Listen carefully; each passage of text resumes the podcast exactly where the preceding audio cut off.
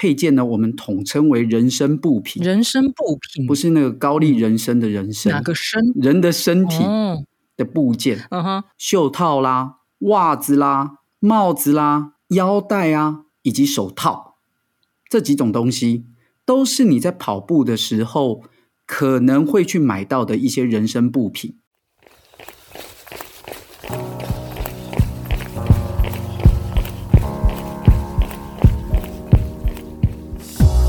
步是为了看见更多风景和改变，跑步是为了感受更多平静和愉悦。不管你是为了什么而开始，加入我们，先跑再说。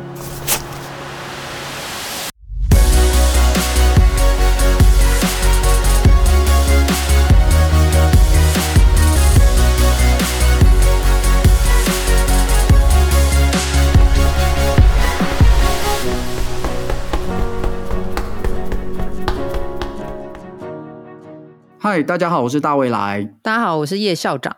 哎，大未来，我们上一集讲到呃外套啦、衣服啊、裤子的一些原则，那还有没有什么其他的配件呢？好，我们这一集呢就分享一些其他的配件给听众朋友们。那首先呢，我们先帮这些配件呢，我们帮他讲一个比较专有的名词，我们就一律把这些。配件呢，我们统称为人身部品。人身部品不是那个高丽人参的人参，哪个身？人的身体的部件。嗯哼。那这些人身部件、人身部品呢，我们大概可以分成几个哈，例如说有袖套啦、袜子啦、帽子啦、腰带啊，以及手套，这几种东西都是你在跑步的时候可能会去买到的一些人身部品。好，那我们先从袖套开始来说。袖套呢，我觉得我们直接找爱好者，我们来去分享一下为什么要戴袖套。我发现校长非常爱戴袖套，为什么？为什么你非常爱戴袖套？对，我真的非常爱戴袖套，以前也还没有这个习惯。那袖套好处就是说，它可以防晒。袖套就是套在大家自己两个手臂上嘛。那我发现，不管是爬山也好，或跑步，如果我穿背心，那其实我或者我穿短 T，我只要搭袖套，那当我觉得流汗、觉得热了，我可以把我的袖套往前卷起来。嗯，但是我现在觉得阳光很大，我想要再防晒，那我就把它拉起来。所以其实它比我直接穿一件长袖来的有一个弹性。哦。对，所以其实袖套其实蛮好用，而且。它还有个功能，就是像我们有时候去某些比较，因为有时候像我会去越越野跑，嗯，越野跑，其实山上可能会有虫子，或者是嗯，会有一些飞过来的蚊虫。那你穿着袖套，其实能够保护你自己的皮肤，比较不会过敏。哦，这也是它的优点。哦，这是真的。嗯，我觉得校长刚才有提到一个重点哈，就是说，相较于长袖的衣物。袖套呢，它能够像长袖的衣物一样起一个保护的效果。对，不论是防止紫外线的对你皮肤的伤害，或者是像蚊虫对皮肤造成的过敏。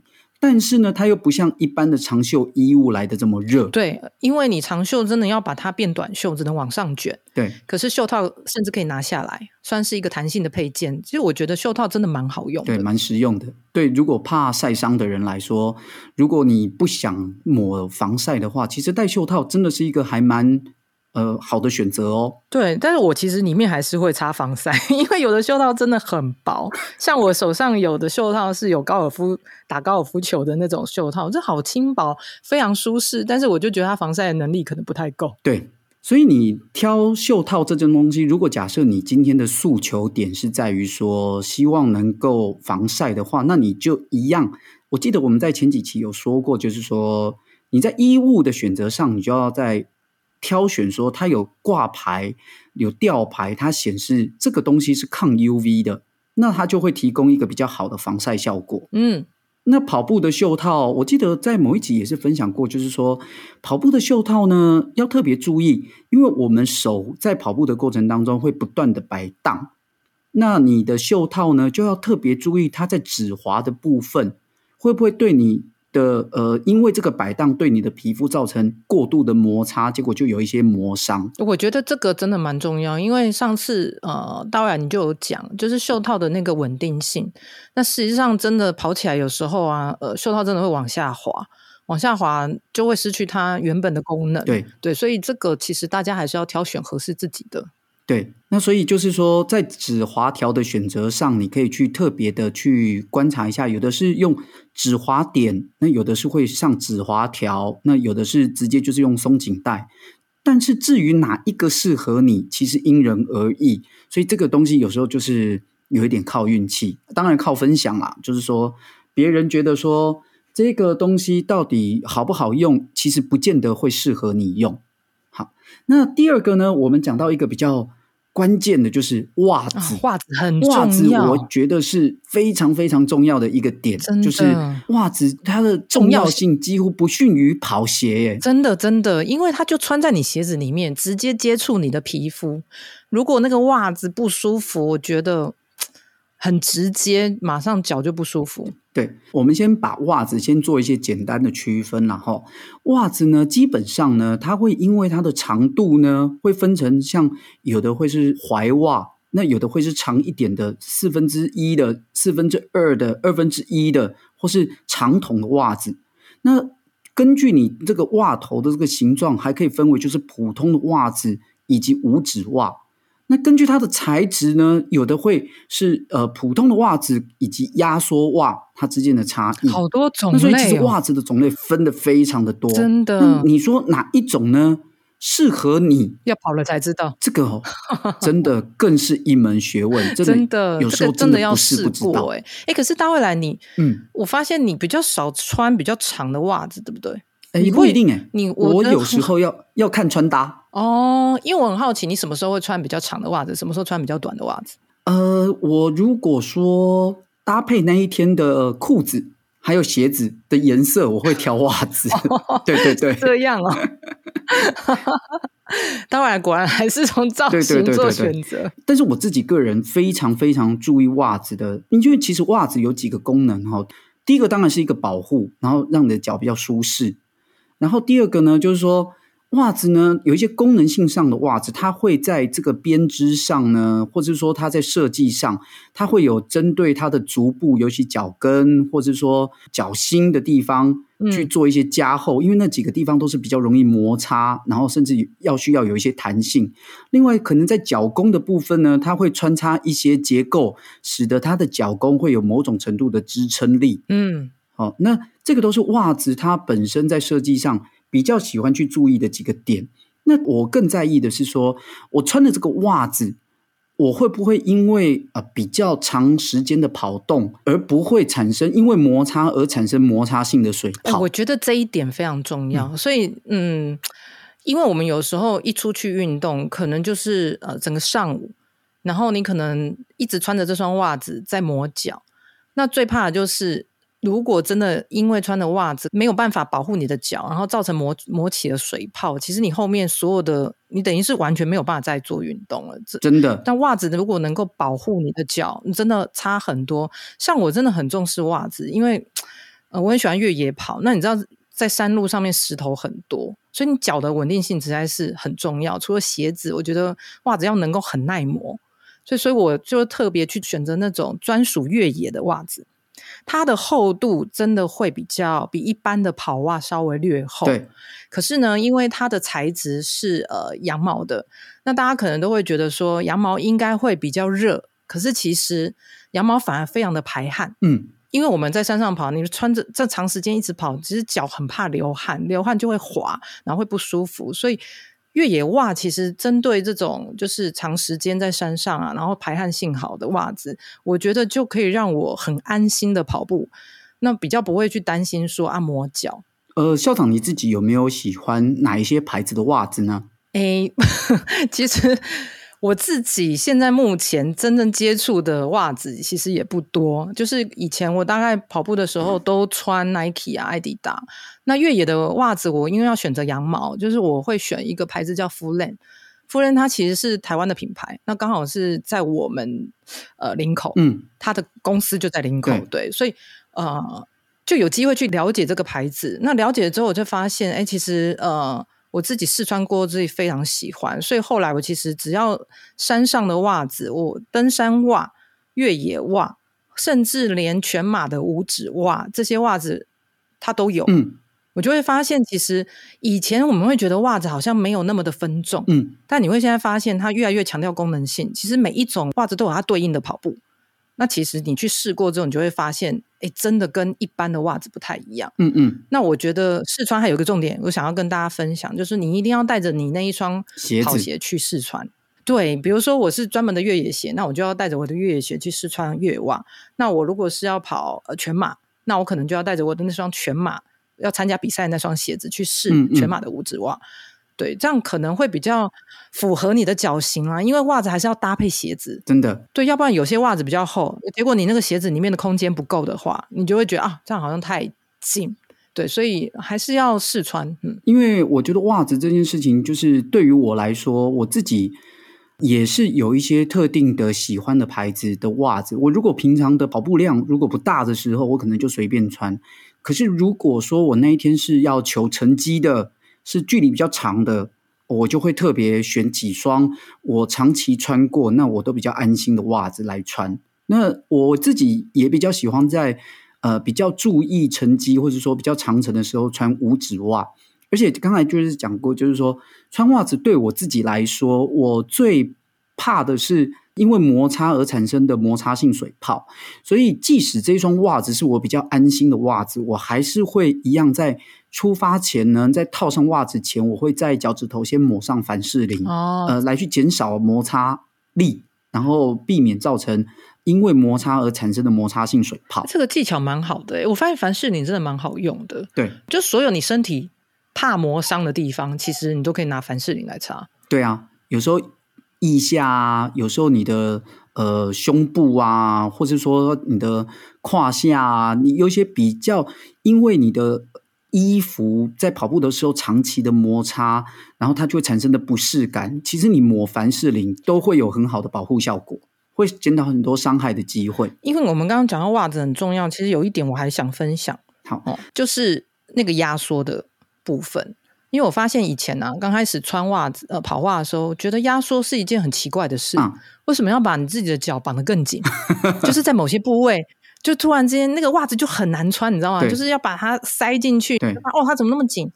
可是等你自己真正实际长跑之后，你就会发现，嗯、呃，这个的压缩可能带来的优点啊，因为我不是很专业，但是我觉得我自己感受就是，好像它可以带给你比较好的支撑。对。对，就像我刚刚说，在山上跑的时候，其实就是脚很容易去扭到，就脚踝会这样一直一直左啊右啊前后的。那你就发现压缩袜它好处就是，哎，稳定性比较高，对，你就比较不容易去扭到。嗯嗯嗯嗯嗯，这是这是真的。所以呃，我觉得袜子，所以这就是我们一开始在讲的，就是我会认为袜子这件事情，有时候真的它的功能性或者重要性几乎是不逊于你的跑鞋。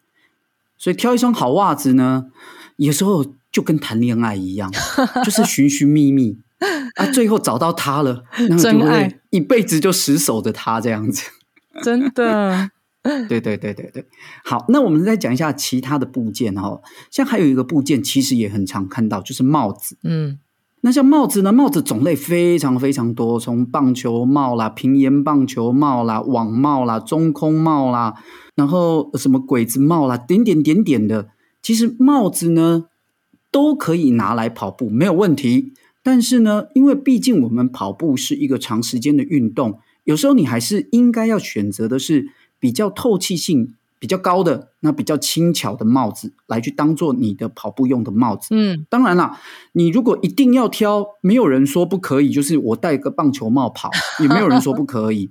然后或者是说我戴个平沿的棒球帽，那种非常嘻哈的那种感觉，那种后面不可调的那种，对，那没有人说不可以。但是就是跑久了，我们现在讲的就是说，如果假设你的状况是比较极限的的话，那其实还是比较建议你就是穿。用那种跑步用的比较轻盈的透气性比较佳的帽子，像我自己个人比较喜欢的是中空帽。哎、欸，我也是、欸，因为中空帽它在头顶上是比较通风的。对啊，嗯，但是那为什么有的人就不喜欢中空帽？因为中空帽毕竟就是中间是空的嘛。那有时候太阳直射的时候，其实对你的头皮也是会有某种程度的伤害。那有的人的头顶可能比较脆弱一点，他可能也想要照顾他的头发啊，甚至有的头发可能比较没有那么茂盛的人啊，他就比较不适合用中空帽。我觉得你好像在说袜子。我们我们没有说谁，我们就说做一个呃呃一般的状况，那每个人都有每个每个状况，他就比较不适合用中空帽，就是用一般的跑步用的帽子就好了。我跟你一样啊，就是很喜欢戴中空帽啊。嗯、那有一次啊，我去剪头发，然后呢，我的发型师就跟我说：“哎，奇怪，为什么你的头发，你最近有染头发吗？”我说：“我没有啊，我从来都不染头发。”他说：“可是你头发开始变色，整个上面都有点金色，你是不是最近？”做了什么事？然后我就说，对啊，就是跑步，就是晒太阳，所以我的头发上面越来越金色。然后发型师都很讶异，但是发型师其实有提醒，他说，其实头顶上的皮肤啊，有一些人皮肤很敏感，对，真的皮肤也会晒黑晒伤，对，所以还是要注意自己就是呃戴帽子的状况。那中空帽其实还有个优点，就是像我戴的中空帽，其实它那个头围的地方是弹性的，对。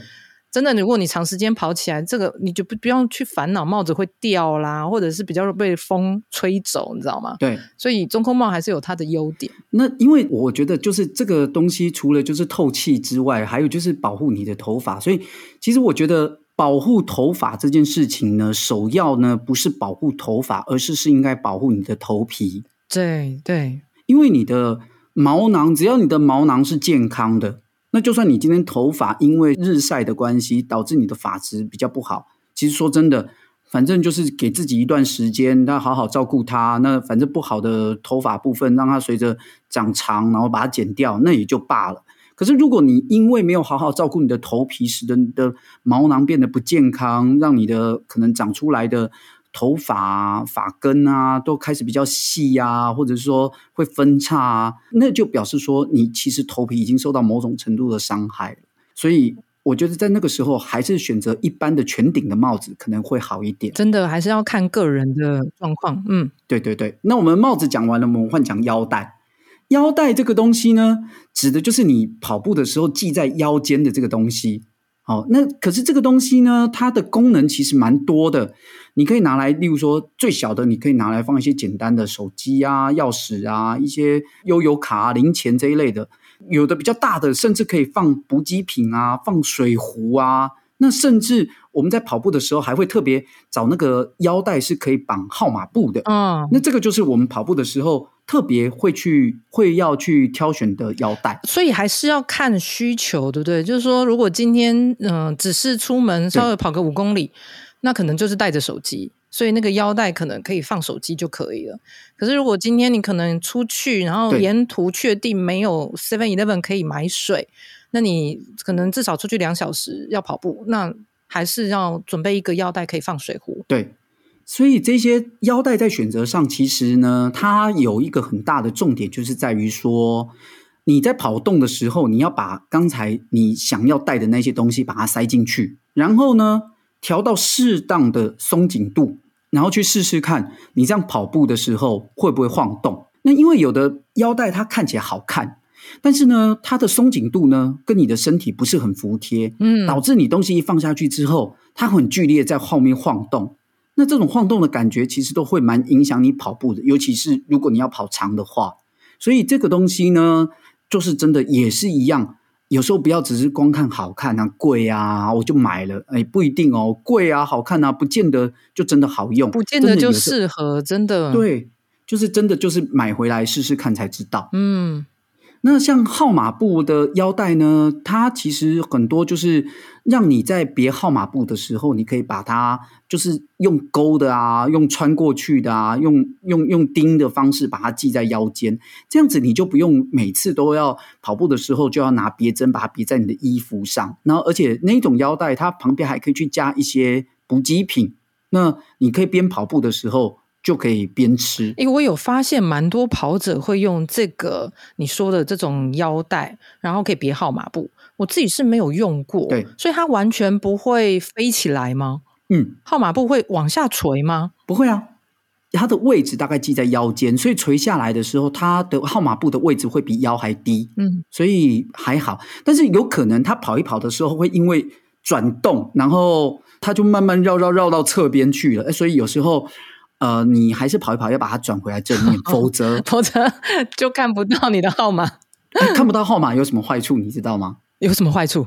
看不到号码的坏处就是参加跑步比赛的时候，现在都是用号码去辨识，去找你的照片啊。啊你要是号码不移到旁边去了，那城市就无法辨识啦。那你就你就找不到自己的照片。哦，这样太可惜了。嗯，对对对，所以就是无论如何，就是要想办法让它固定在正面。那最后一个要讲的东西就是，呃，还有一个比较可能你也会考虑的一个。人身不品的，就是手套。手套，因为手套呢，嗯、我们的四肢是这样，我们的手脚啊，有时候血液循环比较不好的人，他手脚会比较冰冷，因为他们都是处于我们的循环系统比较末端嘛。那所以，我们手套通常在考虑这件事情的时候，都是考虑到是不是有御寒的功能。那当然，如果说你的气候是更极端的话，那就会选择里头是不是有刷毛，那外面是不是有防水。那有时候手套是这样。冬天你戴着那这样跑啊，有时候电话来了，戴着手套你也不容易接那个电话，因为我们现在电话都是电容式的嘛，就是有的手套它会在食指的部分去做一些特殊的材质，让你戴着手套。也可以去划你的手机。哦，我觉得这很重要哎，因为我们每次都要拍照。那如果戴着手套不能划手机，还要把手套脱下来，哇，真的太麻烦，了。对，真的。台湾比较不会。对啊，台湾其实没有那么冷哎。但我我们参加台北马，我还没看过有人台北马冷的时候戴手套的。你有看过吗？比较少。可是你看哦，例如说，你看那个日本的香根驿传，你看他们，因为他们日本本来纬度就比我们高嘛。那他们这个比赛又都办在一月二号、一月三号，就是冬天的时候。你看他们大概约莫的温度呢，平均大概都是零到五度之间。尤其你如果假设你是跑在后面第五棒、第六棒都是在山区的部分的时候，你看你身高一千公尺，你可能就会下降十度左右。其实是呃下降大概三到四度左右，其实是冷很多的。那你就看那个在跑那几棒的跑者很喜欢。就戴着手套，嗯、其实戴着手套虽然遮蔽的面积很小，可是你只要手脚保持不要那么的寒冷，有时候在体感上呢，就比较不会觉得那么的难以忍受这个温度。哎，真的哎，但不过我觉得如果大家没有没有办法想象什么叫做戴着手套跑步，我鼓励大家去报名每年一月的路跑，因为每年一月有蛮多，呃。跟越野有关的跑步或者超马，你去报名，我保证你遇到寒流，你就知道你一定要戴手套。对对，如果说是像跑一些什么我们的一些超马，像我们的镇西堡，那个都还曾经下过冰雹，那个，对，我跟你讲，你真的会觉得，如果我现在有一双手套，不知道该有多好。真的，而且如你所说的，其实手套戴着，你就会觉得好像仿佛全身都不冷了，有吧？真的。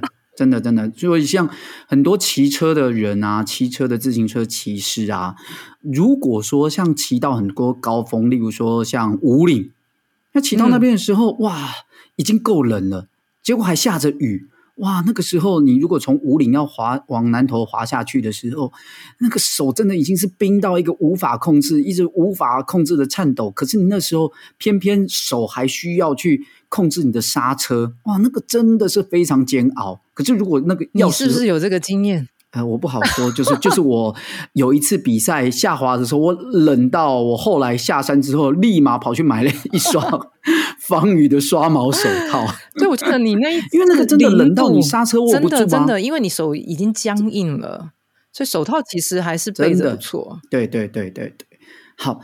那我们讲完了几个重要的人生布品之后，我们现在想讲一个，就是男生可能比较不会注意，嗯、但是女生倒是会非常关心的一个特别的人生布品，就是运动内衣。哦，那既然。既然是讲到女生的这个话题，我想我们我们来问一下校长，那你运动的时候会穿运动内衣吗？这当然要穿了。运动内衣其实嗯、呃、非常重要诶，因为那你怎么挑？好，等一下我先讲为什么它很重要。因为也一样，女生跟男生一样，你总不能摩擦吧？所以其实运动内衣它可以让你的身体保护你的身体。然后我怎么挑哦？坦白讲，应该是说要先看你运动的剧烈程度。假设你今天动作很大，那你要挑的运动内衣可能就真的要非常的注意，因为。它你运你剧烈运动，你流汗程度就会很大，所以你这个时候你一定要选那种快干排汗的，因为你想想看，女生是里面穿一件运动内衣，外面还要再穿一件跑衣哦。啊，对对对，像男生只要穿一件，女生是穿两件哦，所以里面那一件运动内衣的排汗效果很重要，样子也很重要。那假设如果 样子。你是说你喜欢什么样子？有时候香香的马尾妹跑过去的时候，后面衣服镂空，突然看到里面有一件美美的内在美的时候，哇！那时候就算是已经跑到精疲力尽，突然就精神为之一振。哦，这样就破 PB 吗？对，那脚至少抬得起来，这样。嗯、呃，那假设啊，如果你今天运动的激烈程度还好，流汗也很少。那其实真的就选择舒适的运动内衣就好，因为有一些运动可能真的不不需要流很多汗，穿棉的甚材质甚至都可以。对对，那我觉得最重要还是就是试穿，因为女生呃试穿运动内衣有几个技巧，比如说在试衣间里面，你可以做一些你。买这件运动内衣，希望做的运动的那些动作，嗯哼，它可能需要，例如说跑步，你可能手要摆动，对，那你至少要摆动看看会不会摩擦啊，嗯、然后让你觉得不舒服。对，那因为每一家的材质很不一样，而且有一些运动内衣它其实的弹性的程度啊，真的是落差很大，有些非常松，嗯、有些会非常紧，紧到就是说你现在可能穿得住哦，喘不过气真一定不要，因为你会影响你的呼吸。然后甚至你觉得没办法，你好像心脏也被压迫的感觉。还有一点大家可能没想到，今天有些女生可能会觉得说，我没有那么胖啊，我应该穿小一件一点啊，嗯、应该没有问题。可是其实到时候一流汗，你根本脱不下来。对，你会发现你根本脱不下来，因为加了汗水之后，运动内衣又变得非常的紧。那怎么办？完全就是没有办法脱衣服，等到干，然后你甚至会卡住呼吸哦，就整个人 等到干。就是怕冷啊，怕感冒，所以一定运动内衣要换啊。所以我挑衣服的时候，嗯、就是运动内衣真的要注意，对，舒适，对，就是说不能太紧，也不能太松，太松它就没有那种保护的效果，就是没有这种避震效果，这样也不太好。因为有些女生可能比较丰满。它的运动内衣真的是在胸罩的罩杯的部分，它的设计的材质真的很需要符合，让它呃能够稳定，不影响它跑步。支撑性要好，对，支撑性真的要好。所以布布料的弹性啊，然后包覆性啊，还有肩带长度能不能调整？如果不能调整，那起码你现在试穿的时候就一定要非常吻合。嗯，对。那也包含就是说罩杯内衬大小，因为有一些。内衬它可能做的就是比较贴身，那有些女生可能不习惯，因为真的跑起来的时候，她会觉得啊，这样好像太跟她平常穿内衣的习惯不一样。哦、所以其实女生真的是，嗯，比男生麻烦啦，就是多了这一件，她就是要认真去想说，最重要的指标就是舒服，只要你穿的舒服没问题，你穿的不舒服就脱掉换一件。真的，哎、嗯，我觉得这个选择的技巧或是选择的难易度，这个比袜子还要难呢。而且如果还要加上美观，对，就是外后面，你知道很多网美很喜欢，就是穿这种运动内衣，然后背后的那个就是一定要好看嘛，对，大镂空，摄影师会拍。那其实不管是外观颜色啊，最重要，其实我觉得还是不要受伤。所以衣服运动内衣的选择真的要很仔细啊。哦突然有时候还蛮庆幸我们不用选的这样子，我们只需要看就好了，欣赏这样子。真的。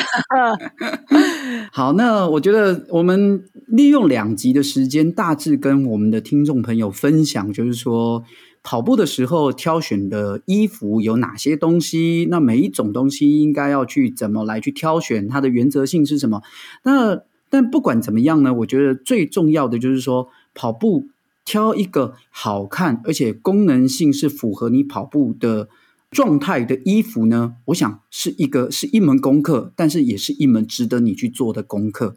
那最后还是就是跟大家讲，就是说我们出外跑步呢，还是要注意安全，安全很重要，所以我们尽量呢，除了这些布品之外，我们去注意，如果这个时候是你是要跑步要用的，尤其是晚上要跑步的，那你去选择的衣服，呃，可以去挑一些是有反光条的。那如果没有反光条怎么办？你可以去买一些小小的跑步用的灯，去系在你的帽子上，或是系在你的手环上，或是去系在你的脚踝，或是别在你的鞋子上，是有一点点的警示效果，让别人在。